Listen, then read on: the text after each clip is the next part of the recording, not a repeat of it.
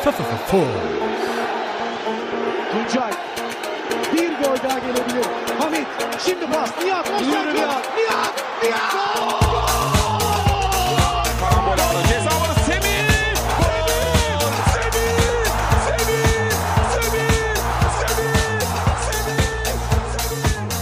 Süper aktuell, der Türkei Fußball Podcast mit Tolga Uca und Gökhan Yamur. Servus Leute, da sind wir wieder zur neuen Folge von Super Aktuell, dem Super League Podcast vom FUMS. Natürlich wieder mit Gökhan. Grüß dich Gökhan. Hallo.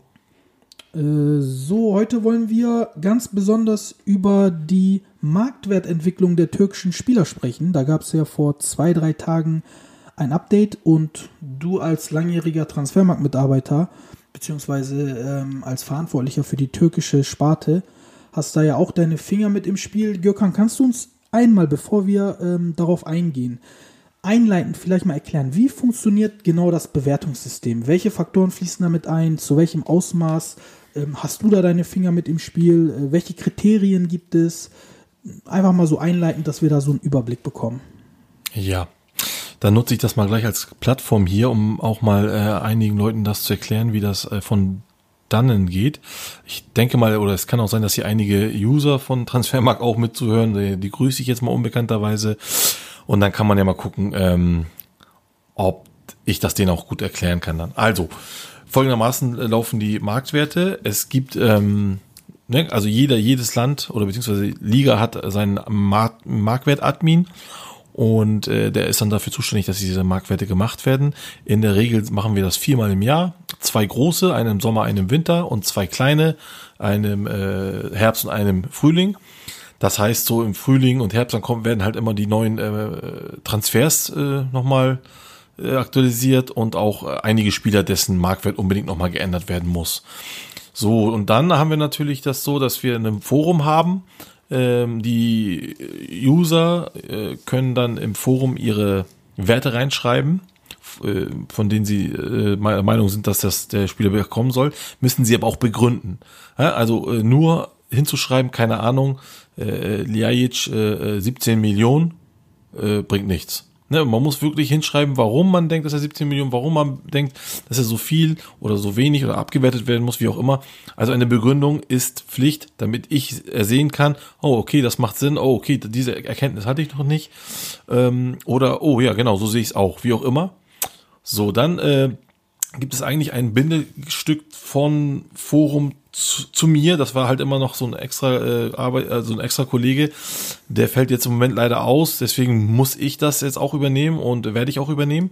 Dann sammle ich die ganzen Werte, äh, habe meine eigenen Werte natürlich und dann zusammen noch mit zwei anderen Kollegen, mit dem ich, mit denen ich mich dann meistens ein bis zwei Tage noch mal hinsetze und ausdiskutiere. Äh, schauen wir uns die Werte an und äh, dazu noch die Begründung und dann geht eine riesen Diskussion los und die dauert, wie gesagt, in der Regel ein bis zwei Tage, so dass dann alle ähm, Marktwerte durch sind. Das sind jetzt über 500 Spieler. Man kann natürlich denken, wow, das geht ja noch recht schnell eigentlich so für ein, zwei Tage, aber man hat sich auch mittlerweile mit dem Team dann so eingespielt und es gibt ja auch eine Art Leitlinie äh, für jedes Land. Ähm, die von den anderen kann ich jetzt nicht erklären, weil ich die nicht kenne, aber meine Leitlinie ist natürlich die, ähm, es ist ja so, die Türkei ist jetzt nicht unbedingt das äh, Fußball super Wunderland schlechthin. Wir sind auch keine Exportliga. Das heißt, ähm, bei uns sind die Marktwerte eigentlich in der Regel nicht so hoch. Ähm, es gibt eine magische Grenze, die liegt bei 20 Millionen. Ähm, darüber hinaus ist es sehr, sehr, also fast schon unmöglich, einen Marktwert in der Türkei zu bekommen. Ähm, jeder, der so einen Marktwert bekommen hat, da fallen mir jetzt zwei ein. Einmal jetzt Sirlot und der andere ist Taliska. Die sind dann auch wieder direkt gegangen danach, also nachdem äh, die den Marktwert hatten. Und darüber hinaus ist es einfach schwer, dass jemand so einen Marktwert bekommt und aber auch in der Liga noch bleibt. Es gab mal so einen Fall von Seri und äh, jetzt muss ich kurz überlegen, Seri und Leminar war das, glaube ich die dann mit sehr hohen Marktwerten in die Türkei kamen, zu Gala. Die haben wir dann äh, ziemlich hart abgewertet, weil es sich schon abgezeichnet hat, dass jemand, der nicht in der Premier League es schafft, dann in die türkische Liga kommt, auch wenn es Skala ist, ähm, dann nicht mit ja 25 oder 23 Millionen bei uns bleiben kann. Die wurden dann hart auf 16 und 18 runter äh, abgewertet. Ich glaube, Oh, ja. äh, einmal, um da äh, nochmal äh, nachzuhaken, ich glaube, das ist auch generell der Fall. Egal wer dann in die Super League wechselt, der hat, ähm, der muss erstmal einen Marktwertverlust erleiden. Das ist mir zum Beispiel bei Max Kruse aufgefallen, aber auch bei ganz vielen anderen Spielern, dass nur die Tatsache, dass er gewechselt hat und noch nicht mal ein Spiel gemacht hat, ähm, ge- ausgereicht hat, um halt einen Marktwertverlust zu erleiden. Aber das liegt dann wahrscheinlich genau an, an dem Kriterium, dass er jetzt in der Super League spielt und die Super League quasi nicht so hoch angesehen ist wie die Bundesliga oder die Premier League. Habe ich das richtig verstanden, ja? Es ist ganz genau richtig. Ähm, man muss halt immer gucken, wenn ein Spieler wechselt, muss man auf mehrere Faktoren achten. Erstens, natürlich, ist da eine Ablöse geflossen, ja oder nein? Wenn ja, dann achtet man drauf, wenn nein, dann nicht. Dann äh, kommt umso mehr raus, äh, von welcher Liga zu, äh, zu welcher Liga gewechselt ist. Ich sage jetzt mal als Beispiel, er wechselt von, von, von, von der Premier League in die Super League, heißt schon mal natürlich, dass er abgesenkt wird. Und dann kommt es aber auch nochmal auf an, äh, von welchem Verein zu welchem Verein er wechselt. Ich sage jetzt mal, keine Ahnung, Everton zu Gala. So, jetzt würden natürlich viele sagen, jo, wieso Gala ist doch größerer Club. Ähm, von der Größe her, vielleicht von den Fans her, kann das durchaus sein. Das möchte ich auch gar nicht bestreiten. Aber von der, von der ähm, Leistung her ist, glaube ich, Everton einfach im Moment einfach ein besseres Team. Äh, ich glaube, Everton ist einfach ein besseres Team als alle türkischen Mannschaften. Und ähm, dieses zu erkennen, dieses zu akzeptieren, ist halt nicht bei jedem gleich. Und aber wir haben da eigentlich einen sehr objektiven Eindruck und, und äh, sagen, dass das so ist. Wenn das jetzt zum Beispiel von Deutschland nach Türkei wäre, würden sie auch senken. Aber wenn das jetzt zum Beispiel, ich sage jetzt mal, keine Ahnung, Freiburg zu Gala wäre, aha, dann ist es aber nicht so, dass er zu einem schlechteren Verein wechselt. Dann wechselt zu einem besseren Verein. Und das hebt dann so mehr oder weniger ein bisschen auf, wenn du verstehst, was ich meine. Und Genau. Und diese Faktoren sind dann halt in dem Si- Sinne äh, wichtig. Wenn aber auch Spieler natürlich in der Saison, die ja schon in der Super League spielen, dann klar geht es natürlich um ganz klar Leistung. Ähm, wie lange hat er gespielt? Also spielt er die ganze Zeit, ist er ein Dauerbrenner oder nicht? Äh, Tore, Vorlagen, aber auch die Spielweise wird natürlich, die kannst du natürlich nicht bei allem äh, gleich äh, gut äh, beobachten, aber selbst wenn du die ganze Liga, also die ganze Saison immer wieder verfolgst, äh, du musst jetzt nicht alles am Stück alles gucken, aber so sag ich mal so 70 Prozent verfolgst, dann hast du einen guten Eindruck, kriegst du einen guten Eindruck, keine Chance. Also kannst du keinen, kannst du gar keinen nicht einen Eindruck bekommen. Du bekommst auf jeden Fall einen. So und ähm, dann wie gesagt das Alter klar, ist eine äh, wichtige Rolle. Wie ist sein Markt? Wenn ein 26-Jähriger und ein 24-Jähriger den gleichen Markt haben, wirklich beide gefragt sind, dann ist aber der natürlich, der, der 24 ist, trotzdem noch leichter im Vorteil als der, der 26 ist. Und ähm, ja, dann aber auch so Sachen wie, ist er Kapitän? Ist er Nationalspieler? Ist er U21-Nationalspieler? Ähm, ist er im aktuellen Kader oder ist er aber auch trotzdem erweiterter Nationalspieler? Ähm, hat er, kriegt er Das ist Angebot? jetzt aber nicht so eine Art äh, Strichliste, die ihr abarbeitet, sondern einfach nur generell ganz sub subjektiv ähm, einfach drüber nachgedacht und ähm, spontan mit eingeflossen, sage ich mal. Oder ist das wirklich so eine Liste, wo ihr dann alles, was erfüllt wird, ein Häkchen quasi hinten dran setzt und am Ende guckt, okay, wir haben von 50 möglichen Häkchen, sage ich mal, 13 und äh, dadurch hat der einen höheren Marktwert als einer, der nur 10 hat oder sowas. Nein, also es ist ja auch, äh, im Endeffekt ist das natürlich auch ein, natürlich ein Stück weg ein subjektives, äh, ähm, ein subjektiver Wert, der da rauskommt, ähm, wo man aber halt wirklich äh, viel Fingerspitzengefühl ähm, haben muss. Man muss eine gewisse Ahnung, man muss eine gewisse, das gewisse Fingerspitzengefühl für diese Spieler entwickeln. Man muss einfach gucken, ob ein Spieler, ja, zum Beispiel der ist 20 und der zeigt seine Klasse, der geht steil hoch. Aber kommt ein Spieler, der ist 24, 25 und hat aber davor auch schon Auf und Abs und Auf und Abs, den kannst du nicht, nur weil er dann eine Halbsaison oder eine Saison wieder richtig gut spielt, ihn dann auch wie eine Rakete hochbringen. Den musst du dann vorsichtig anfassen, weil du weißt, dass er Auf und Abs hatte. Das heißt, seine Vita ist schon angeschlagen, im Gegensatz zu dem 20-Jährigen, der jetzt richtig durchpowert. Ja, also ähm, da muss man sagen, ähm, man, man muss oder man bedient sich an all diesen äh, Faktoren, aber man geht jetzt keine Strichliste durch, sondern man denkt, wie gesagt, man ist Fingerspitzengefühl, man kennt sich aus, man ist in diesem Dings drinne und äh, entwickelt dann auch äh, so ein Fingerspitzengefühl und ähm, Ja, und so entstehen dann im Endeffekt, ich habe jetzt auch noch vergessen zu sagen, also Sachen wie Image, ne? Also Image ist auch wichtig. Du kannst zum Beispiel einen, äh, äh einen Jacquet, sag ich jetzt mal, ein bei Jacquet hat einfach kein Saubermann-Image, ist einfach so. Äh, ist, ist dann auch mal mit dem im Training dann nicht mehr der, äh, der fleißigste, äh, legt sich auch mal mit den Trainern an und wird auch mal suspendiert und so. Und so einer ist einfach auch schwer zu vermitteln in der Fußballwelt. So, dass sein Marktwert dann natürlich auch darunter leidet etwas. Ich, ich, wir geben jetzt der Image-Frage natürlich jetzt nicht so einen großen äh, Input, aber trotzdem ist das ein Faktor, der zählt. Und deswegen sind das so Sachen, warum die Leute mal fragen, ja, warum ist denn der mehr wert als der oder der? Es spielen halt so viele hauchdünne Sachen eine Rolle, äh, die man halt so in dem ersten Moment nicht bedenkt. Dann kommen wir doch mal ganz äh, zu ganz konkreten Beispielen. Ein positives Beispiel jetzt, ähm, was die jüngsten Marktwertanpassungen angeht, ist Urjan Çakır. Er ist mit 16 Millionen äh, der teuerste Spieler der Super League ähm, und er ist Torwart. Also das ist auch eine Rarität, dass ein Torwart der teuerste Spieler der Liga ist. Und ähm, ja, wenn man mal, wenn man mal seine Entwicklung anschaut, er ist jetzt mittlerweile 24, äh, bringt wirklich schon seit paar Jahren stabile Leistung, also ist keine Eintagsfliege.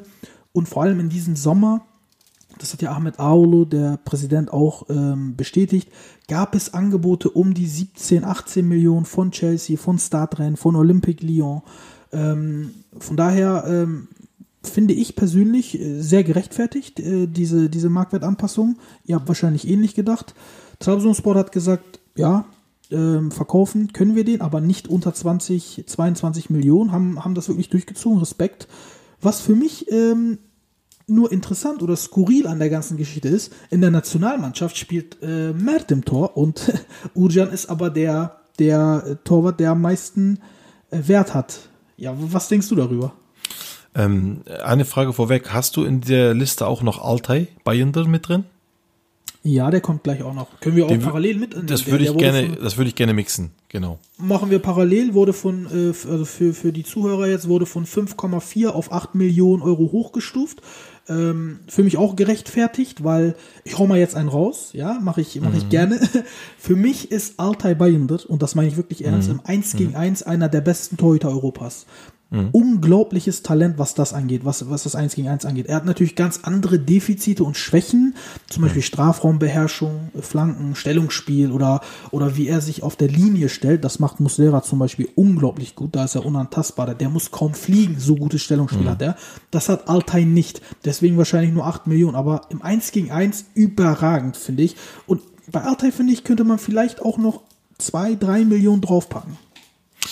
Also, zunächst erstmal wollte ich sagen, weil du meintest, ähm, dass das recht ungewöhnlich ist mit dem Torwart. Das hatten wir ja schon mal mit, mit Muslera vor ein paar Jahren. Äh, da war er der wertvollste mit 18 Millionen. Und ähm, auch ein Onur Kıvrak war mit bei 10 Millionen und so. Also wie unsere Torhüter, da hatten wir jetzt in den letzten Jahren schon tatsächlich immer wieder gute da mit auch hohen Werten. So, kommen wir mal zu Urjan äh, Çakır. Ähm, ja, genau. Also er hatte auch das Angebot, und das war am dichtesten dran, der wäre auch fast weg gewesen, von Sheffield United, äh, die sich dann aber im Endeffekt dann für den anderen englischen U21-Torhüter äh, ähm, entschieden haben, was ich auch verstehen kann, aus mehreren Gründen, und so, dass dann Urjan Chakra geblieben ist. So, und daraufhin hat sich natürlich aber, hat äh, äh Trabzonspor auch auf den Sörlot-Verkauf spekuliert und der kam ja dann auch im Endeffekt. Und das musste auch sein. So, der Grund jetzt, warum Matt Günok spielt und nicht Urjan Çakır, ähm, hat ja mit dem Marktwert äh, nicht so viel zu tun. Äh, dass Urjan Çakır einen Markt hat, der einfach so hoch ist, äh, das ist unabhängig davon, dass er nicht der erste Torhüter bei äh, der Nationalmannschaft ist. Da vertraut einfach Şenol Güneş dem Torhüter, der auch schon vorher die ganze Zeit drin war und lässt ihn auch drin, weil tatsächlich, und das muss ich jetzt mal sagen, zusammen mit Urjan Çakır, Altay Bayındır und er das sind einfach, und Muslera, wenn er fit ist, das sind einfach die besten Torhüter, die ich, äh, die wir hier haben im Land. Ich habe mir, es gab so eine ähm, Statistik, für ein europaweit ist das, wo es darum ging, wer die äh, prozentual meisten Paraden gemacht hat. Ähm, ich glaube, da war sogar Muslera ganz oben. Und ähm, aber danach kam tatsächlich äh, Urjan Çakır und ähm, Mert Günok. Und wer sich mal die Spiele von Mert Günok anschaut, auch jetzt die letzten Nationalmannschaftsspiele, wozu wir wahrscheinlich noch gleich kommen werden, der hat eine unfassbare Präsenz auf dem Platz. Der holt Dinger raus. Der ist, also wirklich, wenn der nicht schon so alt wäre, dann hätte er definitiv höheren Marktwert als den er jetzt hat. Er hat nämlich 5 Millionen. Also So. wenn, wenn wir schon über Matt reden, dann Ja. äh, will ich unbedingt hinzufügen, dass er äh, eigentlich, also eben hat sich das vielleicht so angehört, dass, äh, da- dass er nicht gut genug für die Nationalmannschaft ist oder, oder für den Torwartposten dort. So war das überhaupt nicht gemeint. Ähm, Nee, nee. Nämlich Mert Günok hat ähm, das türkische Torwartspiel auf ein anderes Level äh, gebracht, insofern als dass er, im, das was im modernen Fußball sehr wichtig ist, auch ähm, mit dem Fuß angefangen hat, sich an das Spiel zu beteiligen. Das heißt, er schlägt, seine Abschläge sind mittlerweile wie Pässe. Das Ja. macht er wirklich sehr, sehr, sehr, sehr gut. Also ist mit dem, mit dem Fuß, ähm, ich glaube sogar der beste Torwart äh, in der Liga, das kann man so sagen. Und er hat sogar schon ein äh, paar direkte Vorlagen oder die Ass- Assists zum Assist äh, gebracht. Das hat mal, ähm, Ja. das hat mal Okan Buruk äh, ganz deutlich gesagt. Also da hebt er das Torwartspiel nochmal auf ein ganz anderes, modernes Niveau. Das muss man ganz klar sagen. Da hast du recht. Der hat ein, er ist unfassbar gedankenschnell. Ähm, also äh, ich finde ihn, er, er ist, also für mich ist er zu Recht erster Torhüter in der Nationalmannschaft. Aber wenn es jetzt Urjan Çakır wäre, könnte ich genau was da, genauso wenig was dagegen sagen. Genauso finde ich es krass, dass äh, Gökhan Akan auch da drin ist, weil er ist auch ein super Torwart. Ähm, ich hätte aber auch nichts dagegen, wenn ein Altay Bayender noch in, mit drin, also zu viert in dieser äh, im Kader ist, was aber wahrscheinlich zu viel wäre. Ähm, alle vier, gegen alle vier kannst du nichts sagen. Ähm, es sind Nuancen, die dort eine, eine Rolle spielen. Er hat sich jetzt aber so entschieden, der Trainer, dass äh, Altay Bayern in der U21 ist und die anderen drei äh, dort. Das muss man respektieren, das respektiere ich auch. Aber wie gesagt, wenn wir zum Marktwert kommen, dann ist das so, dass ein Altay äh, ein guter Torhüter ist, definitiv.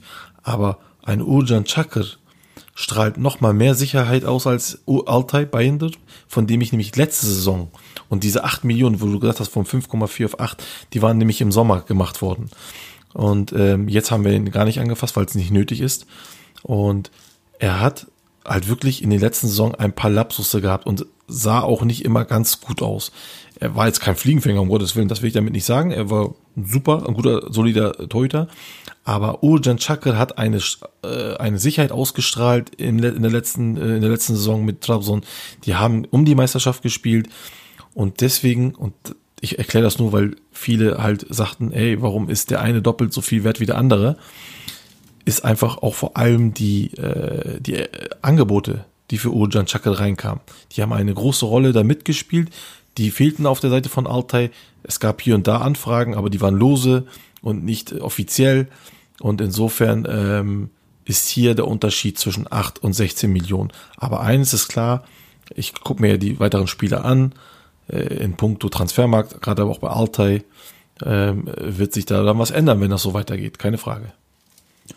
Kommen wir doch mal zum zweitwertvollsten Spieler dann äh, der Liga, nämlich Abdulkadir Ömür. Bei ihm hat man so ein bisschen das Gefühl gehabt, nach seiner äh, schweren Meniskusverletzung, dass seine Karriere und seine Entwicklung so ein bisschen stagniert. Ja? Die, die Marktwertanpassung von 12,5 auf 13 mh, zeigt das ja auch so ein bisschen. Ich finde, dieses Jahr äh, wird ein extrem wichtiges und wegweisendes Jahr für Abdulkadir. Ähm, Nämlich aus dem Grund, er hat jetzt ähm, noch mehr die Chefrolle als sonst. Ja, ähm, ein Burak Yilmaz ist letztes Jahr mit Yusuf weggegangen, jetzt auch noch Sosa, Sörlot, Novak. Also ähm, es gibt nicht mehr viele Führungsspieler bei Trabzonspor und Abdulkadir ist definitiv aus der Rolle des jungen Talents, aus der Rolle des Küçük Abdulkadirs raus und ist jetzt ein Führungsspieler, ähm, teilweise auch Kapitän seiner Mannschaft. Und ich persönlich finde einfach, der, der Junge hat so extrem viel Potenzial. Also ich verstehe das, dass er von 12,5 nur auf 13 hochgestuft wurde, also eigentlich stagniert, was das angeht.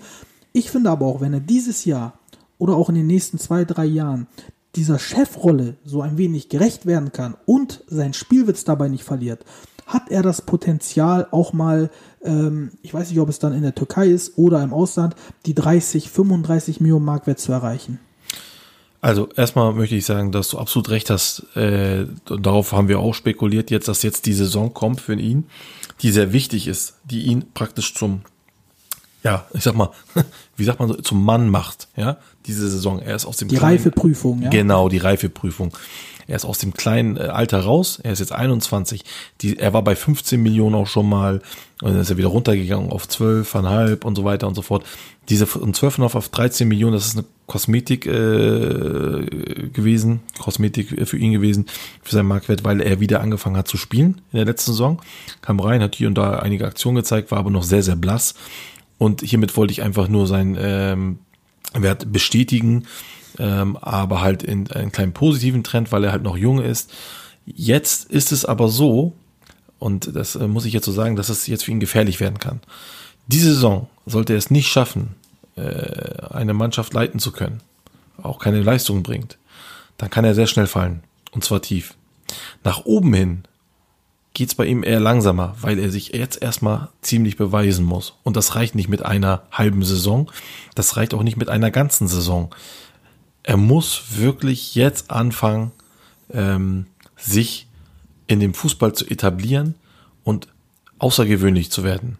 Weil nur dann, und das ist nämlich das Ding, bei uns kommen nur Spieler zwischen 10 und 20 Millionen, die Außergewöhnliches leisten. Ja? Ähm, 5 bis 10 sind sehr, sehr gute Spieler bei uns. Und so weiter und so fort wird das abgestuft. Äh, Der Durchschnitt ist übrigens bei 1 bis 2 Millionen. So. Und er muss jetzt beweisen, dass er der außergewöhnliche Spieler ist, für den ihn alle halten.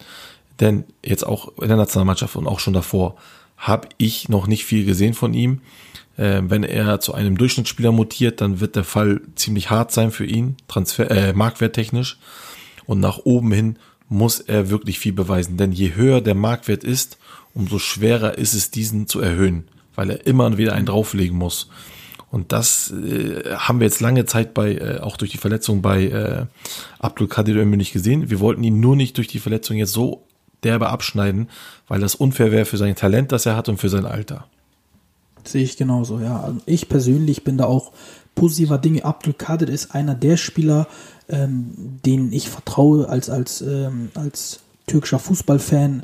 Ich glaube, er kann auch für die Nationalmannschaft äh, wirklich die Zukunft bedeuten mit einigen anderen Spielern, mit Django, mit Medich, äh, äh, mit Hakan eventuell noch ein paar Jahre. Also da bin ich zuversichtlich. Kommen wir doch mal äh, aber zu einem, der wirklich trotz seines Alters nochmal ähm, zwei Millionen zugelegt hat. Ähm, und zwar, wie ich finde, auch völlig zu Recht. Edin Visca, der ist äh, der drittteuerste Spieler der Super League, äh, hat wieder mal eine bärenstarke Saison hinter sich. 13 Scorerpunkte, äh, nee, Entschuldigung, 26 Scorerpunkte, 13 Tore, 13 Assists. Also beim Basketball würde man sagen Double-Double. Und das habe ich ja, glaube ich, schon mal gesagt. Der hat in 10 Saisons jetzt neunmal die Double-Double-Werte erreicht. Und das ist unglaublich konstant. Und ähm, da finde ich es auch nur fair, auch wenn er schon 30 ist, dass man ihn nochmal dafür belohnt, dass er nochmal 2 Millionen ähm, zusätzlichen Marktwert bekommen hat.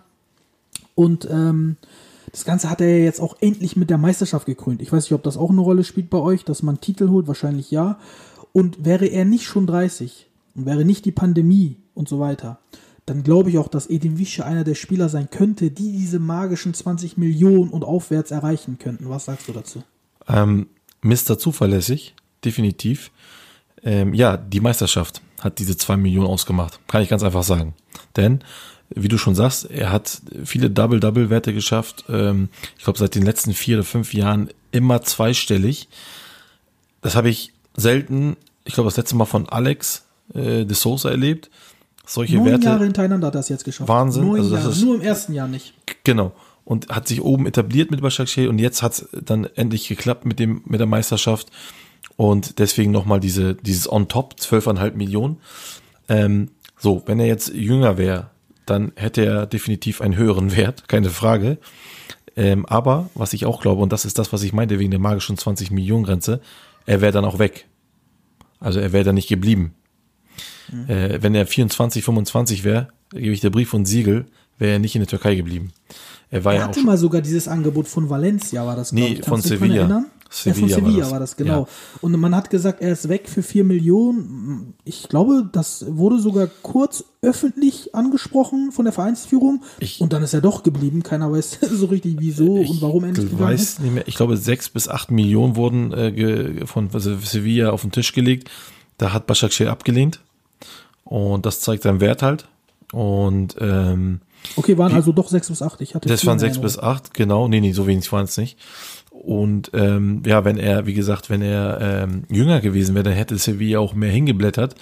Ähm, man muss allerdings auch sagen, und das ist das, was ich immer meine, die Türkei ist überhaupt nicht das Maß aller Dinge in der äh, im Fußball, im Europäischen. Deswegen dürfen wir auch nicht erwarten, dass so äh, Ablösen wie 20 bis 30 Millionen bei uns reinflattern. Das ist schwer. Die Leute kommen und denken sich, hm, okay, er ist in der Türkei gut, aber was bringt mir das? Ich weiß nicht, ob in Europa, das ist ein Risiko für die Vereine, verstehst du? Äh, wenn jemand zum Beispiel von Benfica oder Porto, das ist Qualität, da wissen sie Bescheid. So, aber in der Türkei, man muss als türkische Mannschaft in Europa spielen, also heißt äh, Europa League oder Champions League, um sich dort zu zeigen. Wenn man sich dort zeigt, ja, dann äh, kaufen die Leute und äh, bezahlen auch mehr. Deswegen, ähm, wie gesagt, ich weiß nicht, ob er äh, diese 20 Millionen Marke geknackt hätte und geblieben wäre. Äh, Das glaube ich nämlich eher nicht. Es kann sein, dass er mit dem jüngeren Alter die 20 Millionen geknackt hätte und dann aber auch gegangen wäre. Insofern ähm, trotzdem ein sehr toller Spieler. Äh, 12,5 Millionen absolut gerechtfertigt. Schade jetzt nur, dass sie jetzt im Moment äh, ziemlich unten weiter rumgurken. Dann kommen wir doch mal zu einem nächsten, äh, ähm, ja, für mich unerklärlichen Fall. Also ich verstehe es nicht. Äh, Samatta, Stürmer von Fenerbahce, wurde von 12 Millionen auf 9,5 abgewertet. Ich will jetzt auch sagen, warum ich es nicht verstehe. Ich finde es hart, weil natürlich misst man einen Stürmer in erster Linie an Toren. So, er hat letztes Jahr in der Premier League in 14 Spielen, hat er nur ein Tor gemacht, ja, das stimmt. Aber er hat halt auch ein halbes Jahr in der Premier League gespielt, was an sich an Erfahrung auch etwas wert sein sollte und auch in, ähm, was seinen Marktwert angeht, ähm, sichtbar sein sollte, finde ich persönlich, weil er hat eben in der Premier League gespielt und die meisten Spiele von Anfang an. Das ist ja auch ein Faktor. In Belgien hat er auch nicht so viele Tore geschossen, 20 Spiele, 7 Tore für Genk. Aber, und jetzt kommt das große Aber, Samatta war noch nie ein Spielertyp äh, la keine Ahnung, Papi Cissé, der eine Tormaschine war, sondern er hat neben seinen äh, super Qualitäten im Offensivbereich, die er ja auch hat, er kann ja auch Tore schießen, hat er jetzt auch am äh, letzten Spieltag bewiesen, direkt zwei Tore. Neben diesen Qualitäten ist er sehr agil, extrem laufstark, extrem flexibel einsetzbar im offensiven Bereich. Im Spiel gegen den Ball ist er extrem gut, macht zum Beispiel 90 Minuten super Pressing, Laufwege dicht, ist immer anspielbar, eine sehr gute Ausdauer, ist so eine Art zermürbender Spieler, Stürmer und ähm, so ein quäliger, unangenehmer Spieler für die Abwehr, ähm, für die Abwehrspieler, nie in den Griff zu kriegen eigentlich. Und ich finde, dass er da einfach nur an der Rolle des Toreschießens äh, bewertet wird, und zwar nur danach, und danach reduziert wird und das alles andere, was er noch an Attributen mitbringt, was so wertvoll ist für ein Team ähm, und vor allen Dingen jetzt äh, für ein Team, ähm, äh, wie, es, wie es Errol Bulut sehen möchte, ja, wenn man seine Spielphilosophie sieht, diese mitarbeitenden äh, Offensivspieler, dann finde ich wirklich äh, diese ähm, Abwertung von 200 Millionen auch irgendwie nicht gerechtfertigt. Wie, was habt ihr euch dabei gedacht? Also vielleicht kann man euch ja direkt fragen oder dich. Also äh, wir haben uns dabei gar nichts gedacht, weil wir diesen Wert nicht gemacht haben. Der kam schon mit 9,5 Millionen zu uns. Ähm, sein Wert, sein letzter normaler Wert war im, lass mich mal ganz kurz gucken, war bei Genk noch am 13. Dezember 2019. Dann hatten wir am 8. äh, April eine weltweite äh, Corona-Pandemie-Abwertung gemacht. Und dadurch kam diese 9,5 zustande. So, das heißt, er kam jetzt zu uns, er wird ja erstmal ausgeliehen für ein Jahr und dann wird er gekauft. Ähm, wir haben uns jetzt erstmal gedacht, ähm, den lassen wir so bei 9,5. Genau aus diesem Grund, die du gerade genannt hast. Ähm, wir wollen erstmal gucken, was er so liefert, was er so bringt.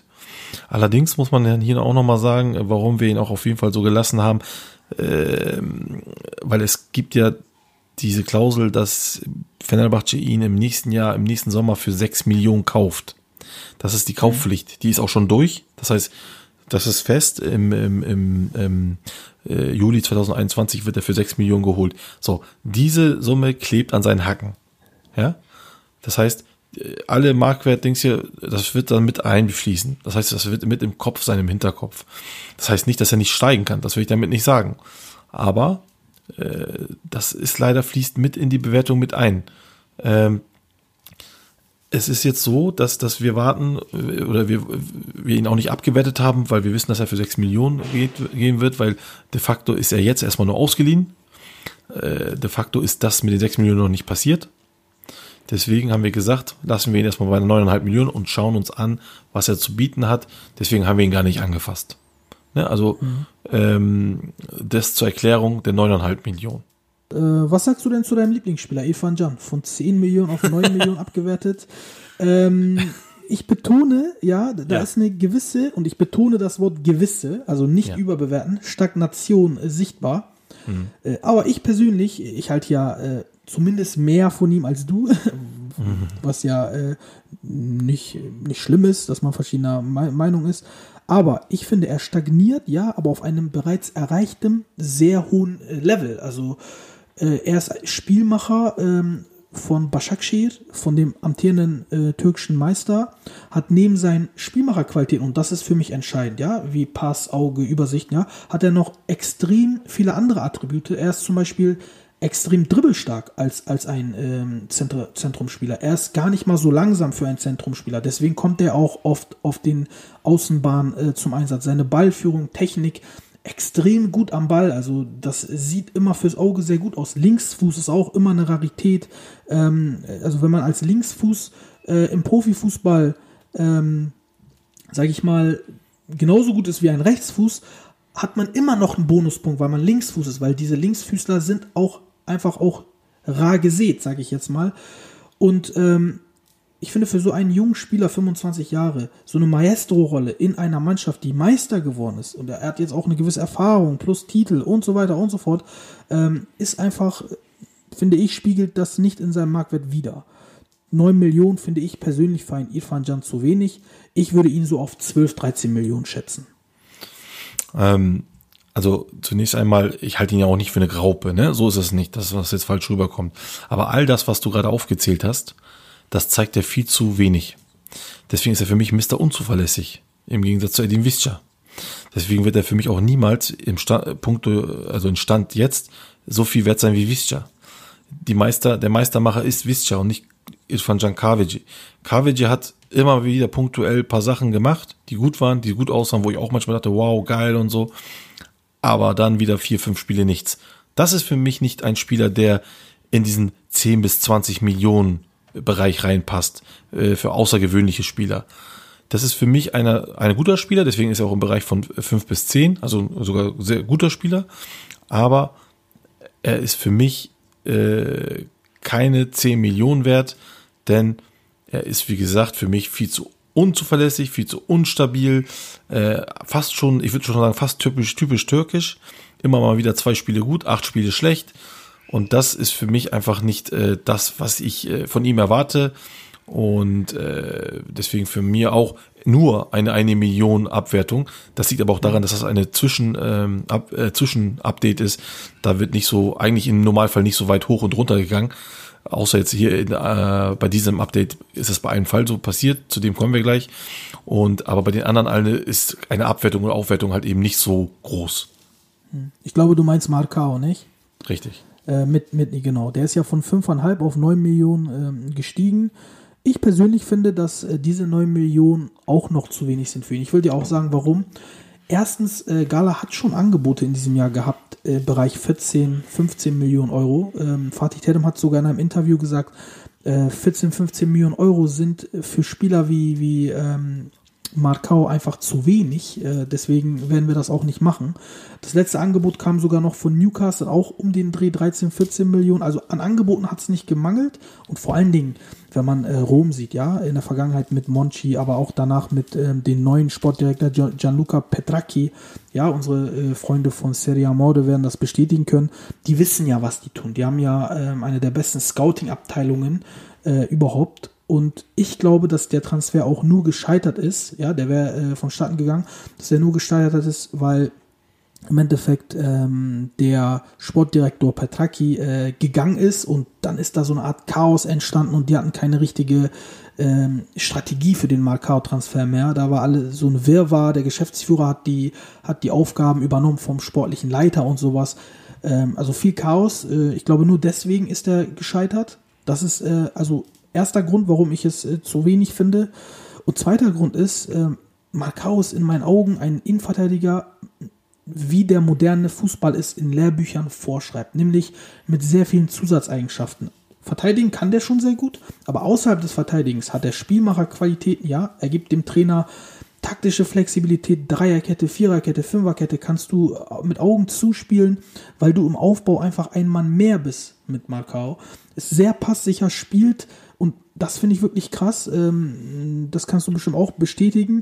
Ähm, der spielt 50 Prozent oder mehr, also mehr als 50 Prozent seiner Pässe spielt er vertikal nach vorne. Und in über 50 Prozent der Fälle überspielt er eine Kette. Also es gibt ja im Fußball meistens drei Ketten.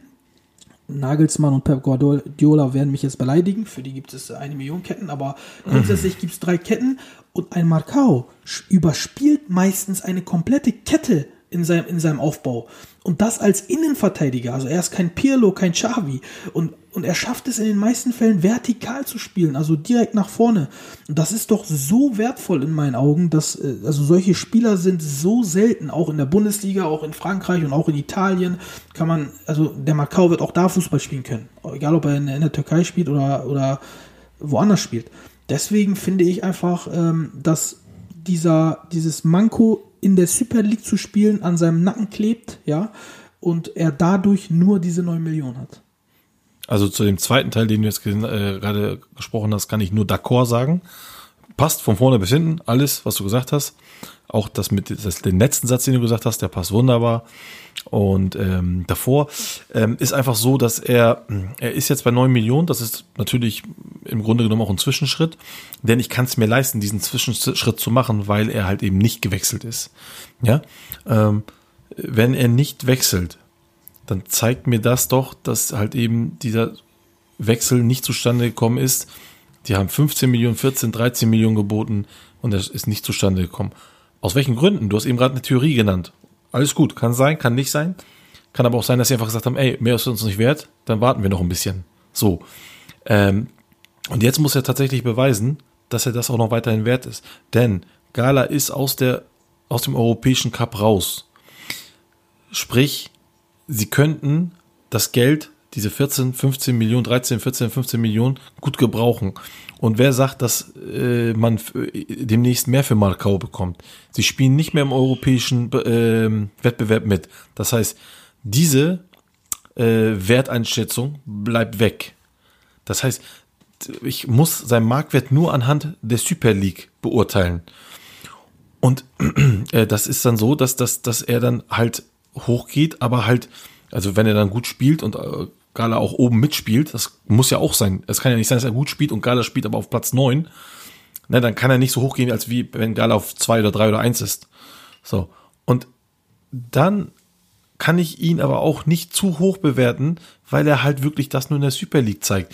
Und das ist das, was ich ja meinte, wenn die Leute sagen, ja, okay, er spielt gut, er zeigt gute Dings hier, gute Anlagen und äh, wie, wie gesagt, den zweiten Teil gebe ich dir komplett recht, aber er macht es nur in der Super League. Er kann auch in Italien, auch in Spanien spielen, aber kommt er da auch dann tatsächlich so zurecht? Das ist ein Risiko. Das wissen die Leute nicht. Das wissen, das sagst du hier, weil du ihn äh, spielen siehst in der Super League, genauso wie ich. Aber habe ich ihn in der Serie A spielen sehen? Nein. Habe ich ihn in der La Liga spielen sehen? Nein. So, da ist ein ganz anderes Kaliber, eine andere Geschwindigkeit, andere Taktik. Und wenn er es da schafft, dann geht sein Wert natürlich auch weiter hoch. Ist ja ganz normal.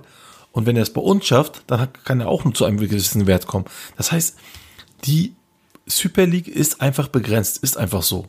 Und da kann mir auch keiner irgendwas Gegenteiliges sagen. Wir sind in Europa nicht gut. Wir sind im Verkauf nicht so gut. Wir sind im Einkauf nicht so gut. Also, das Einzige, was wir im Moment gut haben, ist unsere, ähm, unsere Anzahl der türkischen Spieler, die ins Ausland gehen, dort gut lernen und da ist auch schon wieder diese Qualitätsverlust der Super League. Sie gehen raus, um zu lernen. Ne? Und nicht in der Super League lernen. Außer einige, ein paar Ausnahmen. So. Und was zeigt mir das? Unsere Nationalmannschaft ist gut. Ja, also ähm, sie hat sehr, sehr gute Anlagen. Und das ist nur, weil sie im Ausland gelernt haben. Also, die Qualität der Super League liegt auf der Hand. Ich möchte nicht sagen, dass die Super League an sich schlecht ist. Ja, weil ich liebe, sie im Moment zu sehen, wie die kleineren richtig hochgehen und die großen stagnieren, weil sie durch dieses Fairplay, Financial Fairplay halt nicht mehr so wirtschaften, in Anführungsstrichen, äh, können, wie sie wollen. Und das bringt der ähm, Liga eine gewisse Gleichheit. Und das liebe ich an der Liga. Aber das ist das Einzige, was ich an dieser Liga liebe. Denn, ähm, wie gesagt, Verkauf, Einkauf, sprich die Transfers plus Erfolg in Europa ist einfach nicht da. Ist mir noch ein Spieler aufgefallen, nämlich äh, Saatchi. Der äh, wurde von 8 auf 6,5 abgewertet. Das kann ich auch nicht so ganz verstehen, weil natürlich ist er defensiv nicht immer äh, sehr sattelfest. Ja, viele Gala-Fans regen sich auch darüber auf. Was aber auch klar ist, dass er offensiv in meinen Augen eine Granate ist. Wenn man allein die Scorerpunkte äh, in den 13 Spielen letztes Jahr sieht, zwei Tore, vier Vorlagen, sieht man das schon. Ich finde aber, dass man an einer anderen Sache das noch deutlicher sieht, ja. Er ist seit drei Spielen verletzt und seit drei Spielen schießt Gala nicht ein einziges Tor. Also dreimal zu null.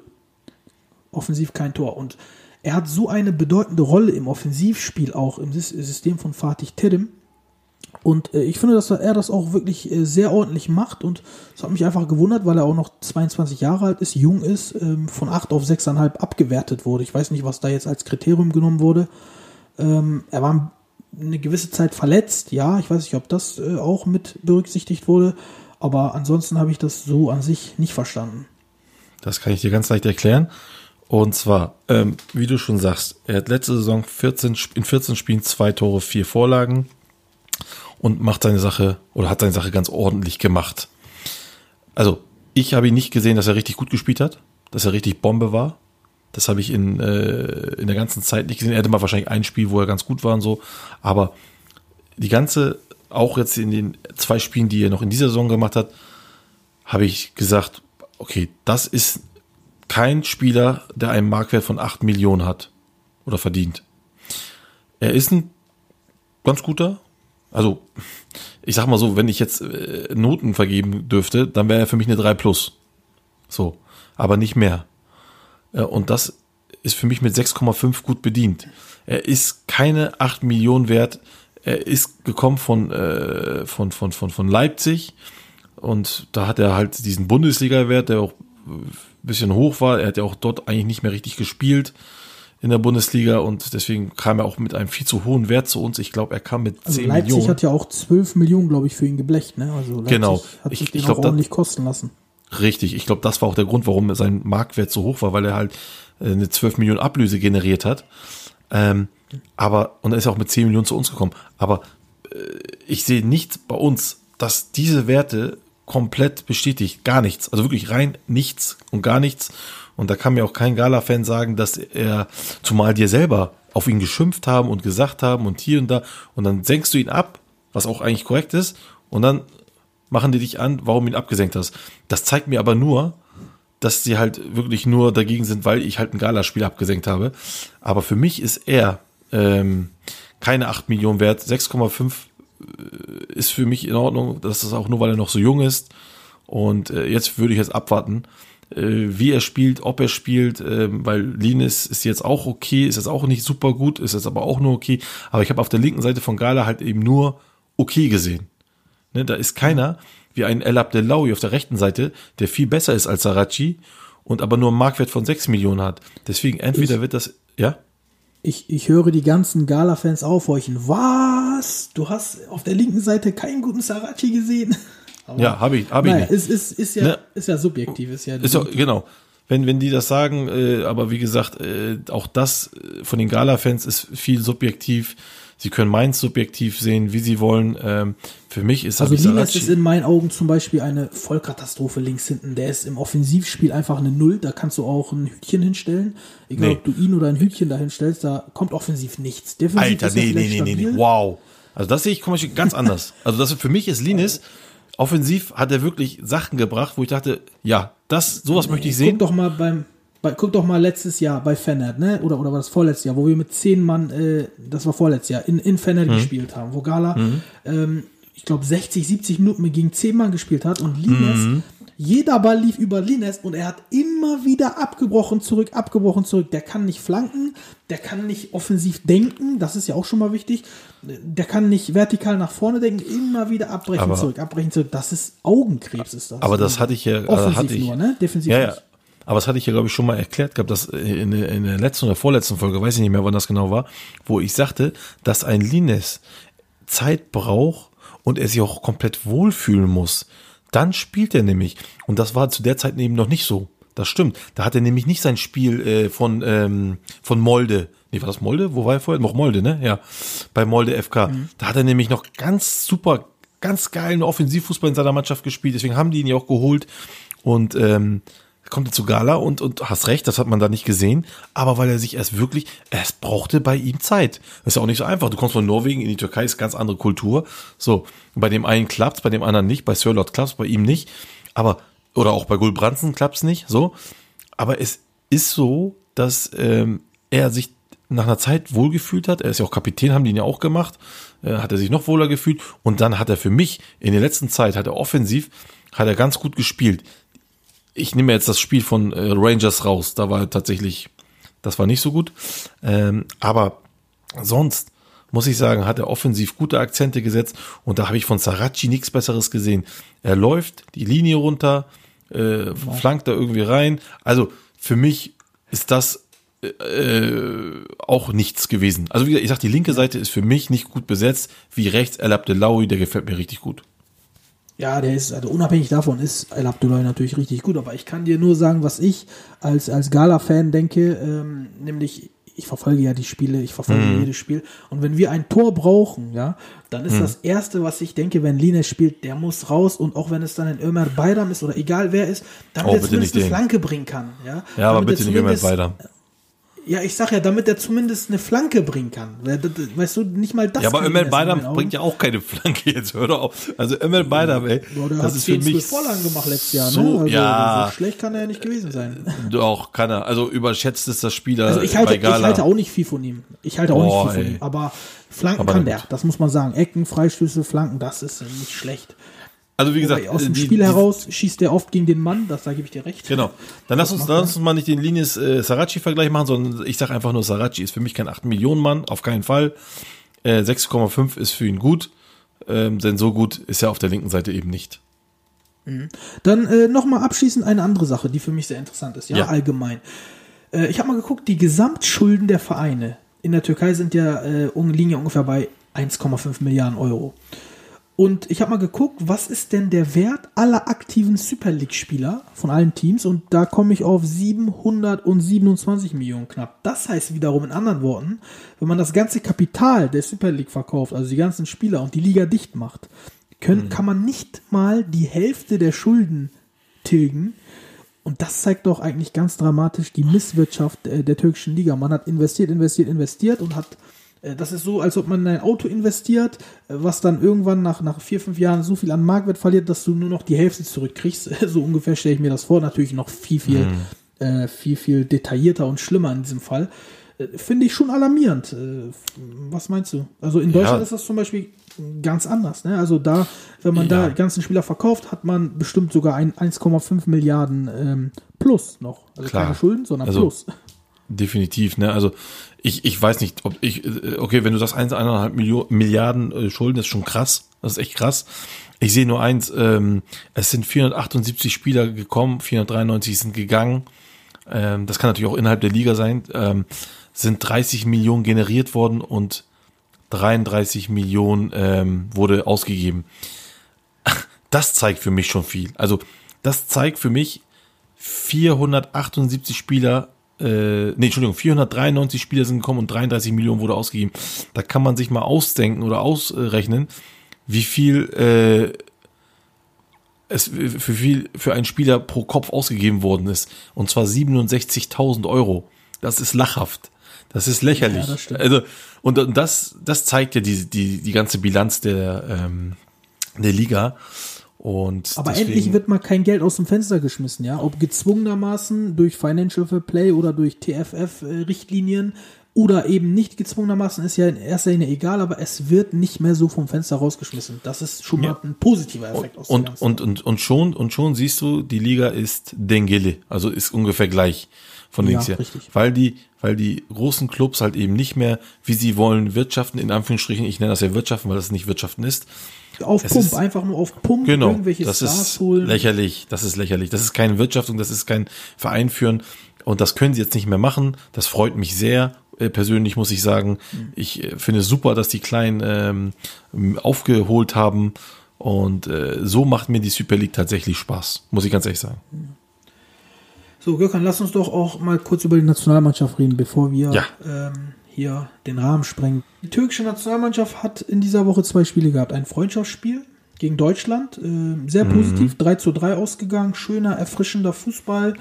Ähm, und dann ähm, das Spiel gegen Russland, äh, wo es dann in der Nations League um die Qualifikation ähm, geht.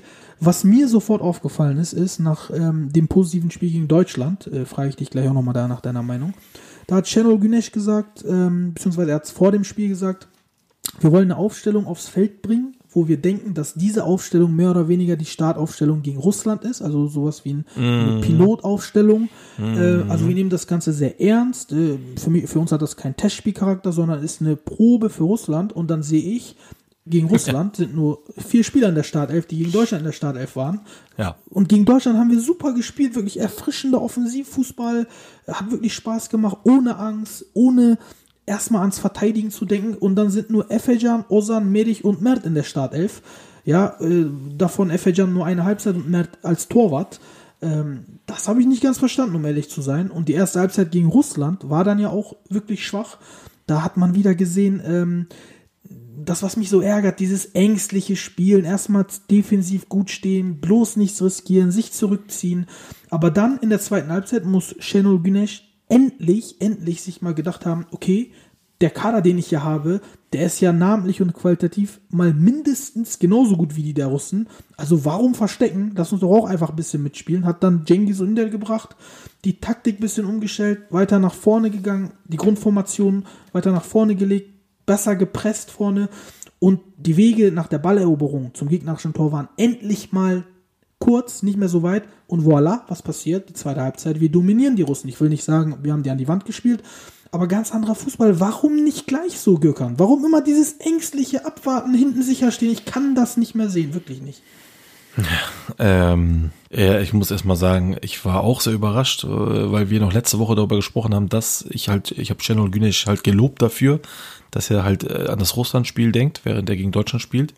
Ich denke aber eher umgekehrt. Ich denke, warum hat er nicht von Anfang an gegen Deutschland auch mit dieser Elf gespielt, mit der er gegen Russland gespielt hat? Also war das doch schon ein kleiner, ähm, ja, hat uns hinters Licht geführt, bisschen. Ich fand jetzt das Spiel gegen Deutschland, also du sagst, wir haben frisch aufgespielt und hier und da, das ist das typische Türkei-Syndrom. Ja? Wenn es keinen Druck gibt von der Spieler, es ist ein Freundschaftsspiel, dann spielen sie auf. Sie können ja spielen, darum geht's ja nicht.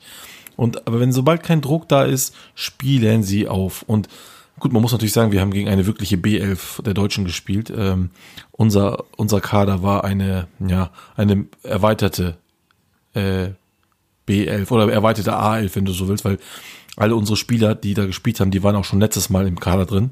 Also das sind so gesagt keine B-Spieler, die Deutschland haben wirklich ganz, ganz neue reingeholt.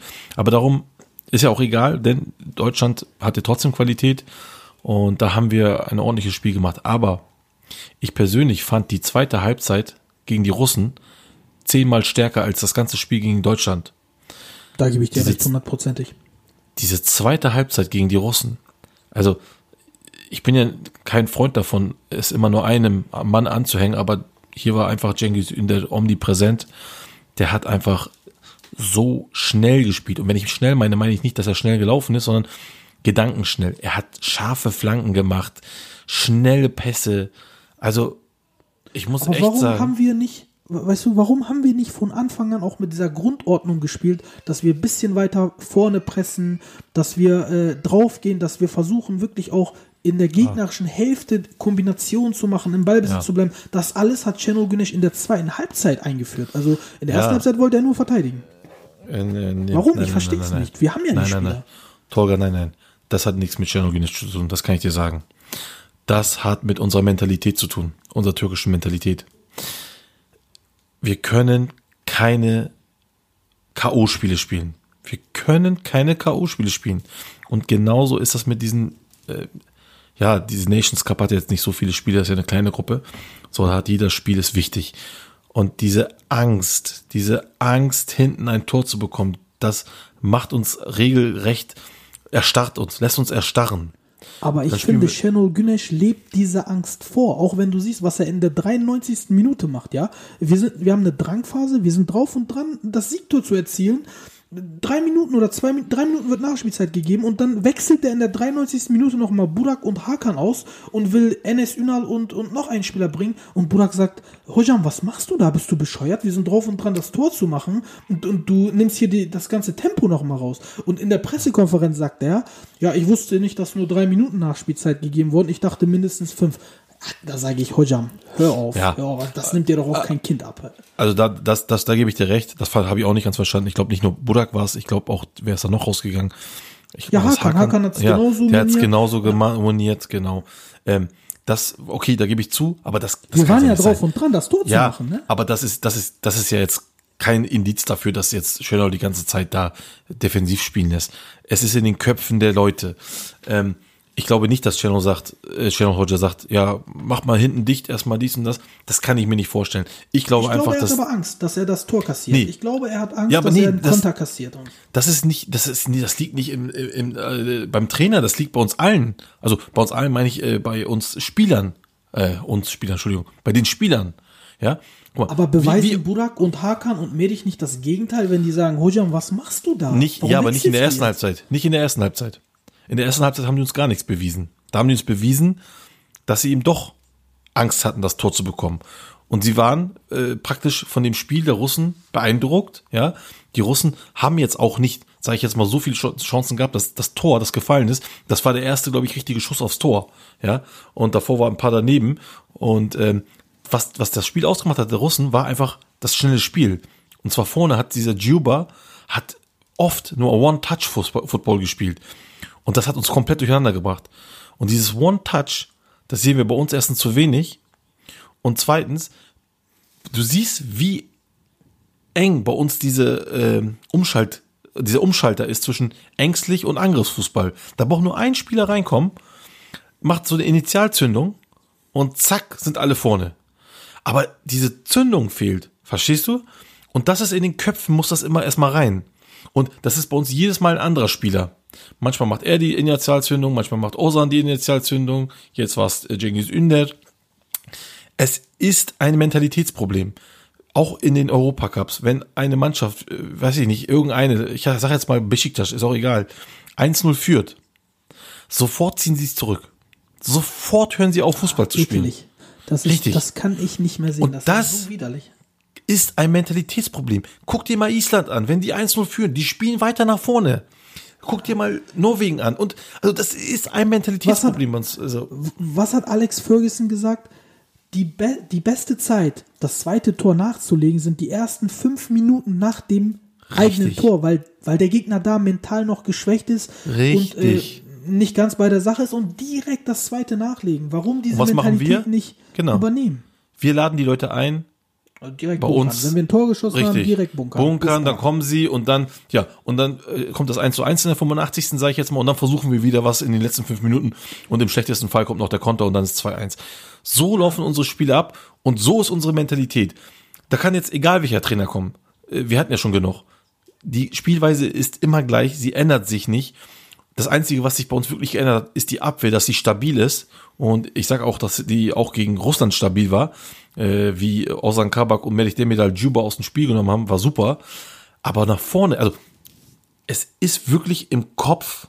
Äh, Ich finde zum Beispiel, äh, einige haben auch viel Burak Yilmaz äh, kritisiert, äh, zu Unrecht, meiner Meinung nach. Er ist sehr viel gelaufen, er ist viel nach hinten gelaufen, hat sich den Ball geholt. Er hat ja versucht, nach vorne zu spielen. Aber es kommt nichts. Die Du Angst musst mir ist mal das einfach da. Phänomen, du musst mir mal das Phänomen Hakan Çalhanoğlu erklären. Ich meine, das sind ja wie Ja. zwei verschiedene Ja, ja, voneinander total unabhängige Spieler, was Milan angeht und was die Nationalmannschaft angeht. Natürlich kann man sagen, Mitspieler hin, Mitspieler her, aber so einfach würde ich das nicht erklären wollen. Das kann nicht so einfach erklärbar sein. Also der ist ja wie, wie, so, ein, wie so ein Geist jedes Mal. Also ich kann, ich kann mich mindestens an 10, 12 Spiele in der Nationalmannschaft erinnern, wo er wie so ein Geist rumschwirrt und einfach nichts macht. Einfach nichts Doch, macht. Es ist so einfach zu erklären, Torgajim. Warum? Das hatte ich ja auch letztes Mal schon gesagt. Hakan Çalhanoğlu ist wie ganz viele türkische Spieler, auch äh, Yusuf Yasic und wer auch, die sind keine Macher. Wir haben leider keine Macher bei uns in dem, in dem, äh, in der Elf. Auch Ilfan Jankavic habe ich ja schon zigmal erzählt. Wir sind keine Macher. Und wenn ein, wenn er keine Macher ist, dann spielt der Spieler nur gut, wenn die Mannschaft so funktioniert, wie sie funktioniert und die eingeplanten Spielwege funktionieren. Hier kommt er zur Nationalmannschaft, die Spielwege sind andere und schon funktioniert er nicht. Weil er halt in dem Sinne, in Anführungsstrichen, ein Mitläufer ist. Aber wir brauchen einen Macher. Und Cengiz Ünder hat in der zweiten Halbzeit gezeigt, dass er ein Macher sein kann. Und so muss einer reinkommen und schon klick schaltet bei jedem anderen auch äh, der, um, der Schalter, und auf einmal spielen wir alle Angriff. Das heißt, Das wir brauchen immer einen Macher. gesehen, ne? Der, Ja, ja.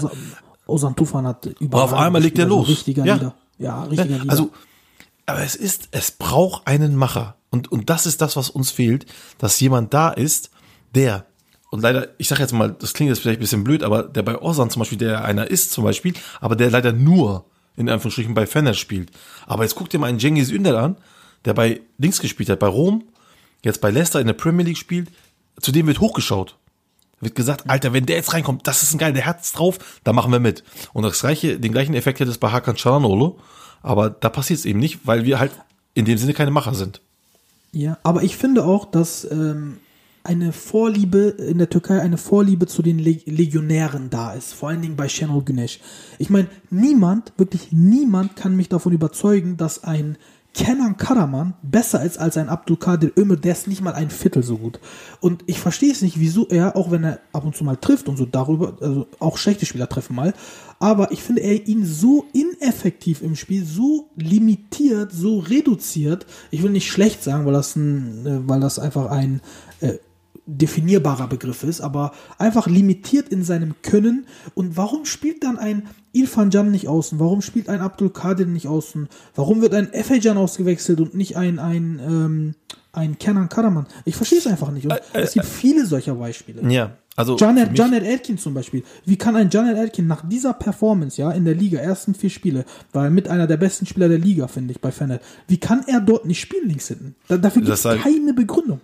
Doch, dafür gibt's eine Begründung und, und die hatte ich auch schon letztes Mal erklärt.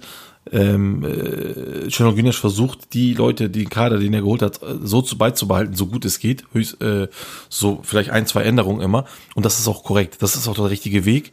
Man sollte Aber dann den, geht's ja nicht mehr nach Leistung. Dann geht's ja um andere Sachen. Nein, aber es geht darum, äh, dass diese Spieler, die reingekommen sind, auch schon Leistung gezeigt haben. Deswegen sind sie in der Nationalmannschaft und die müssen zueinander finden.